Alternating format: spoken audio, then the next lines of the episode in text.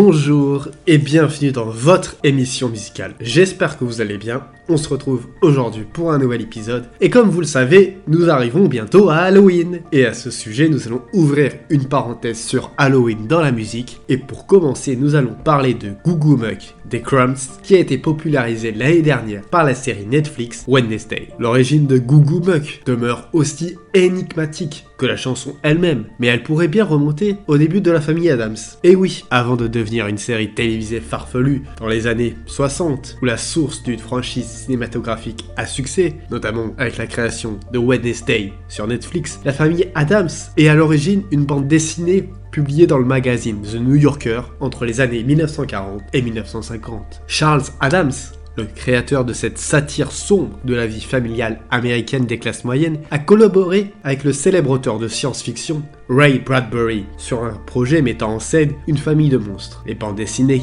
peignants cette famille furent publiés dans The New Yorker jusqu'en 1964, année du lancement de la série télévisée. Alors que les grands médias américains présentent une vision idéalisée de l'Amérique, peuplée de familles heureuses avec des clôtures blanches et des sourires parfaits, la famille Adams, elle, tourne en dérision ses représentations. Elle dépeint plutôt l'aspect étrange et singulier de l'Amérique, révélant l'envers sombre de l'image diffusée à la télévision et dans les publicités de cinéma. Le phénomène s'est également répandu dans la musique. Bientôt le secteur du rock'n'roll adopte le bizarre, les groupes créant leurs propres disques sur le thème de la bizarrerie, de la folie et de l'horreur. La fin des années 50 et le début des années 60 ont vu la sortie d'un grand nombre de disques de rock'n'roll influencés par les films de série B de fin de soirée. On a des chansons sur les martiens, avec des titres tels que Werewolf, Green Fools, et évidemment Goo Muck émerge comme un nouveau succès de Ronnie Cook and the Gay Lads, dévoilé en 1962 sous l'étendard du label Hold On Record Company, une petite maison de disques établie à Bakersfield, en Californie. Les Gay Lads,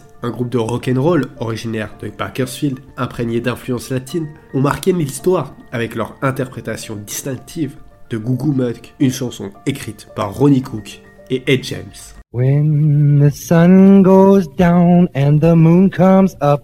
I turn into a teenage goo goo muck. I cruise through the city and I roam the streets. Looking for something that is nice to eat. L'influence de la mélodie et de la partie de saxophone de Goo Muck remonte à New Orleans, le premier single de Gary U.S. Bones en 1960.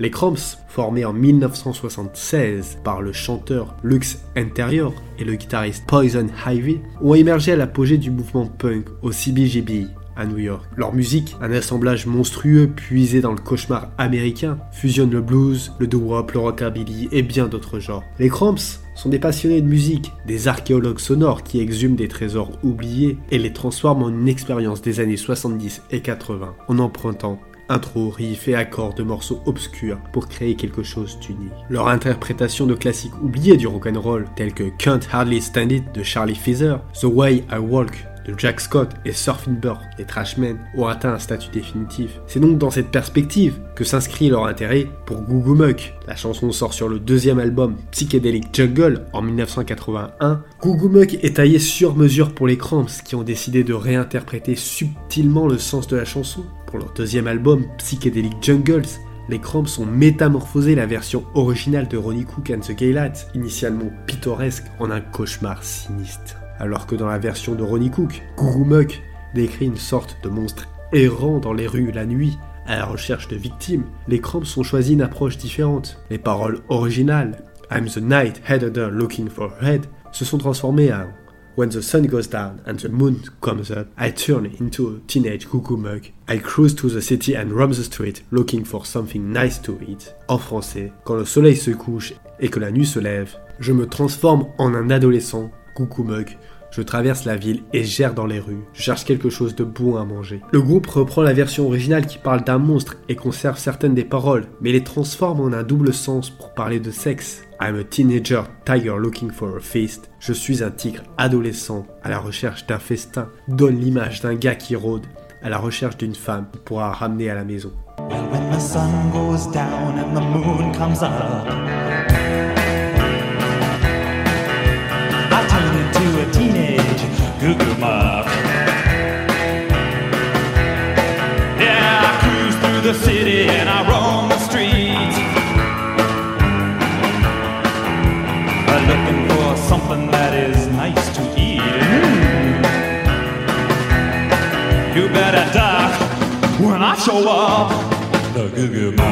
Là où Ronnie Cook décrit un chanteur devenant un tueur nocturne, les Cramps ont présenté un adolescent en pleine frénésie, bien moins intéressé par le meurtre que par le plaisir sensuel. Gugumok a donc ainsi acquis un double sens. Il peut représenter le nom du monstre, mais aussi une métaphore l'éjaculation. Il semble que pour tous les acteurs impliqués, Gugumok ait été plus qu'une simple composition musicale. C'est une plaisanterie, une source de divertissement, ou une chanson à succès a été transformée en une narration sur un adolescent se métamorphosant en monstre une fois la nuit tombée. Tout cela s'inscrit dans l'univers déformé des Cramps, une esthétique partagée avec le cinéma de Tim Burton, notamment dans la série Wednesday. Les Cramps sont parfaits pour Wednesday, explique Jen Malone, responsable de la musique de la série.